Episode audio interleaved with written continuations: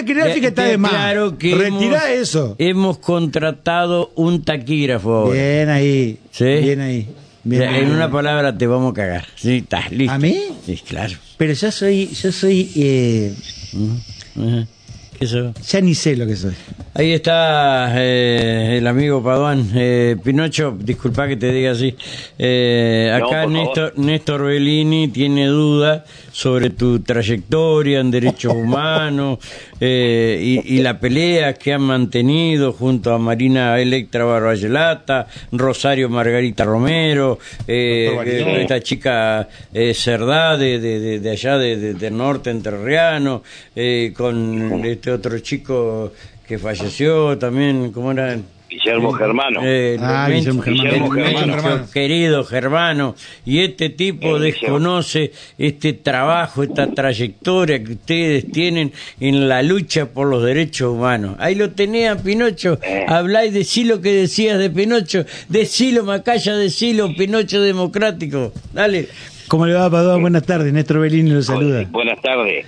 ¿Cómo No. le va? No sé si tenemos la oportunidad de habernos tratado personalmente. Un No, día. pero ¿qué Acaba- pasa? usted Que- acaba de confirmar lo que yo dije hace este quita peyorativo. que sabía, sé quién es usted, Este tipo sé de su quinta historia, columna. Pero nunca hablé personalmente ¿Eh? con usted. Estaba Incluso yo, eh, en- cuando trabajaba en otro diario, estaba haciendo peyorativo contra hice- Pinocho. hice una nota Nosotros le decimos que- a Pinocho algo y se lo decimos. el doctor Martín Eh, Uranga tuvo palabras muy, muy Eh. elogiosas acerca de, de su situación.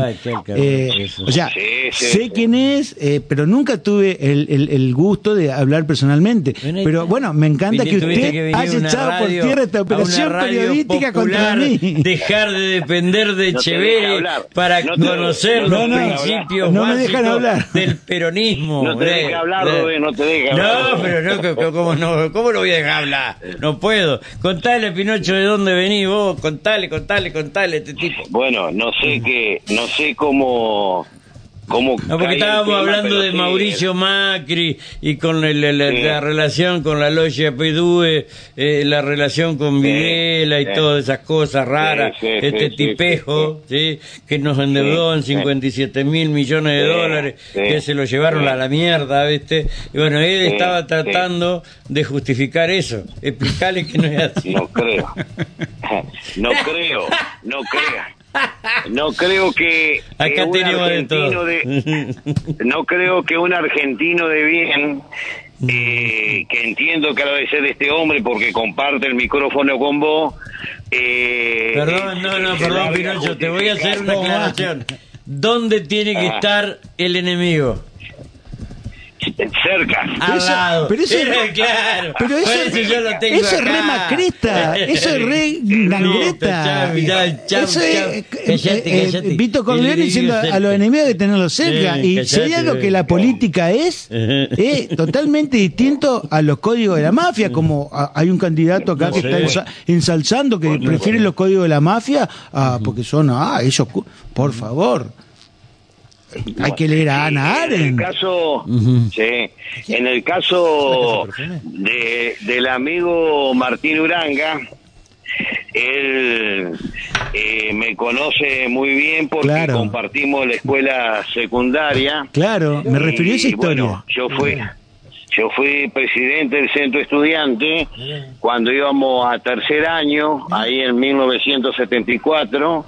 Y ¿Tan también viejo, en Martín? 1900 No, él. No, ah, vos. ah. Sí, sí, Ajá. sí, sí. Ah, no, no Martínez. sabía. y en 1900, en 1975 con la lista azul y blanca. Ajá, sí. Y bueno, eh, nosotros en aquella ocasión, después del golpe cívico-militar, seguimos con el centro de estudiantes, al igual que varios colegios en Paraná, porque eh, nosotros hacíamos el boleto estudiantil en aquel entonces, se hacía a través, que se llamaba el medio boleto, se hacía a través del centro de estudiantes y se imprimía en el boletín oficial.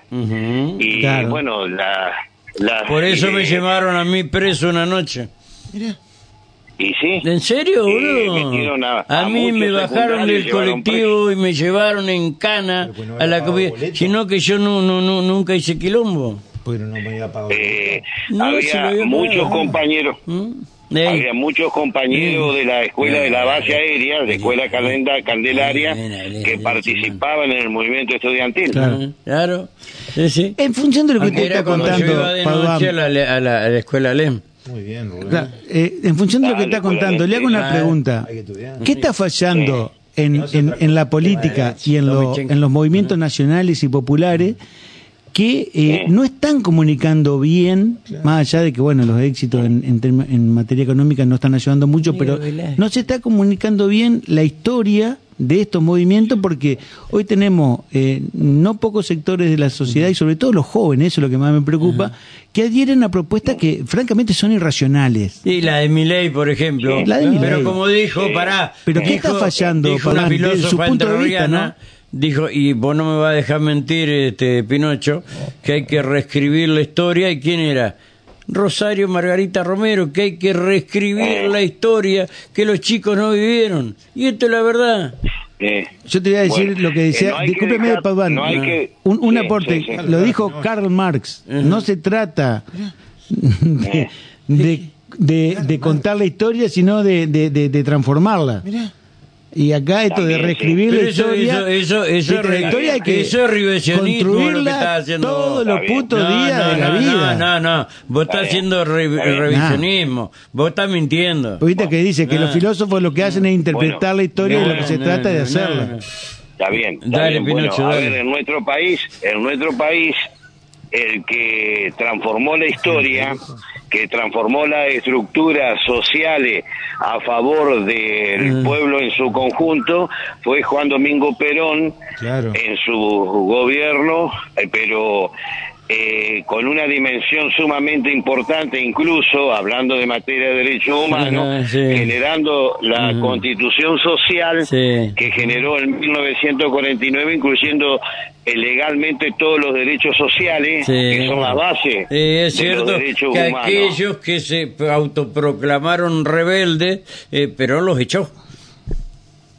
Eh, bueno, ahí vos ya me va para, me venía 74, 75. Claro. Ah, no, vos estabas hablando antes. Hizo Ah, vos estás hablando de Perón del 46. Hizo un ajá. per saltum histórico.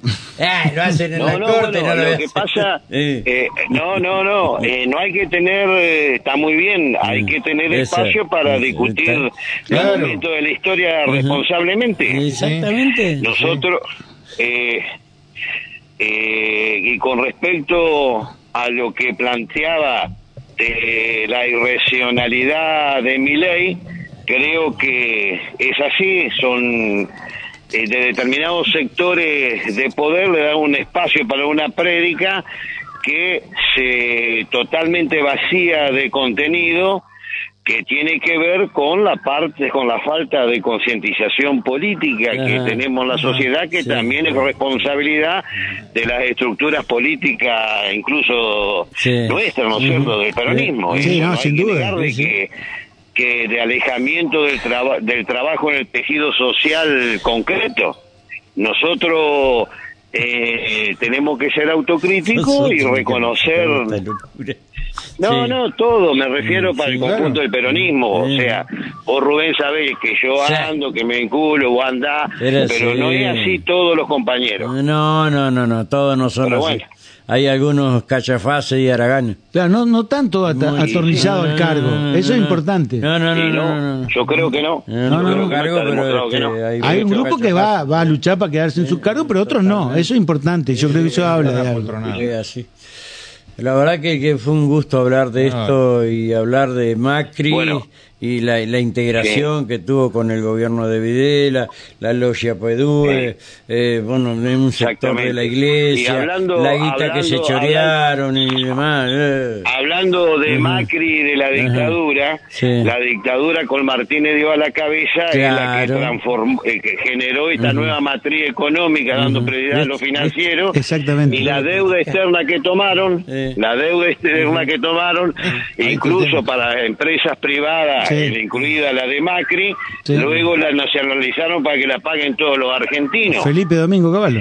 Eh, Felipe Domínguez Caballo como El señor de la los continuidad de Martínez de O. Sí, sí, exactamente.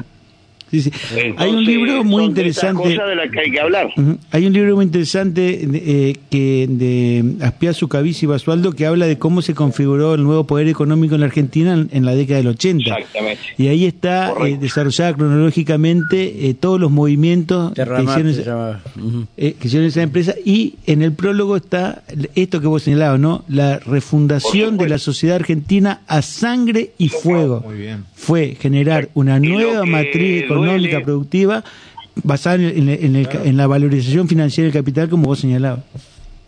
Exactamente, capital, como siempre lo predicó el peronismo, debería estar en función de la economía y la economía en función del ser humano.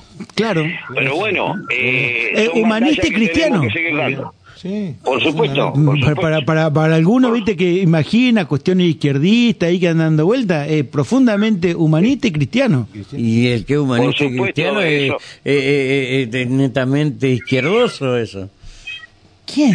Bueno, eh, no que quiere decir que no se sea no quiere decir que no se sea amplio y se respete a Sin otras duda, opiniones sin de duda, izquierda, sin pero duda. El que transformó, el que tocó el poder en la Argentina Sí. y desarrolló la industria y el mercado interno y la Sí, ciencia y la sí, educación para todo es el peronismo. Y por eso Señor. fue duramente atacado Por eso y arteramente atacado. con el gran plan quinquenal. Totalmente. ¿sí? Y así esto. Lo mismo que pasó en esta última etapa, digamos, de, de desarrollo del movimiento nacional justicialista, peronista, con los gobiernos del doctor Néstor Kirchner y de la doctora Cristina Fernández de Kirchner. Sí, Fueron sí, sí, y, y Claro. ingratamente y arteramente atacados de los medios de comunicación. Y eso, eh, la historia tiene eh, la misma respuesta a través de la historia. Se lo hicieron a, a, a Irigoyen, se lo hicieron a Perón. Por supuesto. Mm, Y ahora Eh, hay por una línea histórica está ahí que bueno. f- me parece que falta comunicar, pero en términos políticos, no, viste esos No encuentros par de formación nada, Lo que política. quiere decir que, bueno, eh, lo único que hacen los periodistas de Perón, eh, parte de prensa, nada más. No comunica. ¿Es así o no es así? Sí. Ya, ¿Viste? ¿Te das cuenta? Es así. Sí, claro. Para los Hay aniversarios. Hay que hablar de estos, hay que hablar de estos temas mirando al futuro. Exactamente, sin- por supuesto. Exactamente, ¿viste? me parece una muy buena definición. ahí Hay que hablar de estos temas mirando al futuro. cuatro. mirando Eh. al futuro. Eh, Rosario Eh, Intendente. tener en cuenta. Tu amigo. Sí. Más vale, escuchá. eh, No, eso es una opinión suya, Eh, Paguán. eh, sí, está bien, está bien. Está en contra de Sí, este sí, sí. tipo. Eh, escuchá. Tengo mi duda, que no la puedo manifestar. Y que, la, No, acá no. y que todos los sectores que componen el país deberían aprender la lección histórica Sí. que la paz social, la estabilidad democrática necesariamente se logra con justicia y equidad. Exactamente. Y generando trabajo, que es la marca distintiva del peronismo. Hay que trabajar. Por supuesto que el principal ordenador es uno de los principales ordenadores sociales. Una el cosa trabajo. que El diga trabajo. justicia y equidad y otra que te manden a trabajar. No, para trabajar, no. Nosotros, con. Ru- Eh, nosotros con Rubén por edad no podemos tomar alguna licencia. Claro, ahí está. el material- eh. el ¿Por material de trabajo, el material de trabajo. Yo tengo 92, ¿Por qué? Pinocho Paduan, 91 Paduan. y estamos bien. Paduan, venía re bien el aviso, ¿eh? O sea, ¿Pinocho tiene 91?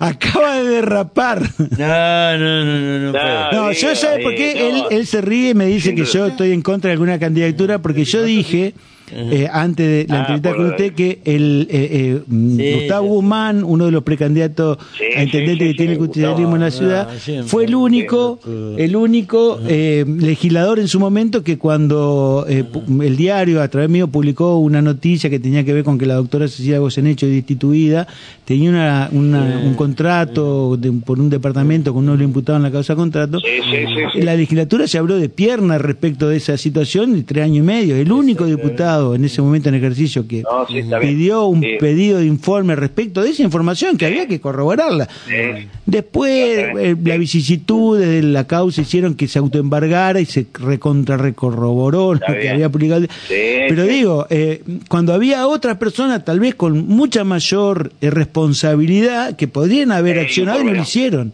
Ah. Bueno, Por temor o por lo que sea. Lo conozco, Ujú, eh, sí. no tengo presente esa declaración de Gustavo, pero lo conozco. No, yo me acuerdo eh, porque- siempre, digamos, soy Me hicieron el caminar a dos metros del piso en esa época. Bueno, no, no, pero estamos hablando.